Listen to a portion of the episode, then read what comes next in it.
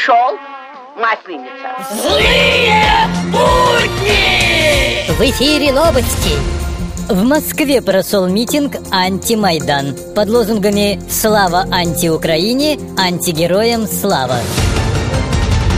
Как заявил Петр Поросенко, доблестная украинская армия загнала российских оккупантов в Крым и не выпускает их оттуда.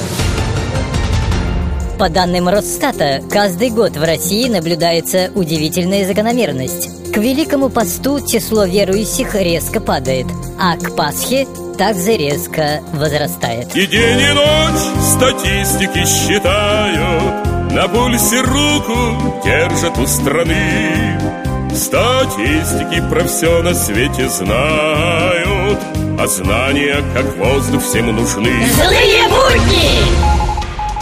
Директор ЦРУ докладывает президенту. Господин Обама, да, в России начался Майдан. Население собирается в большие группы, жгут костры и штурмуют крепости. Дж- Джон, расслабься. Это они масленицу празднуют. Злые будни! ВКонтакте и в Твиттере. Загадка.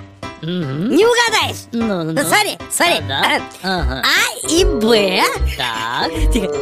сидели Ага. на трубе. А, это вы сейчас про братьев Ротенбергов, я так понимаю. Жили у бабуси два веселых гуся.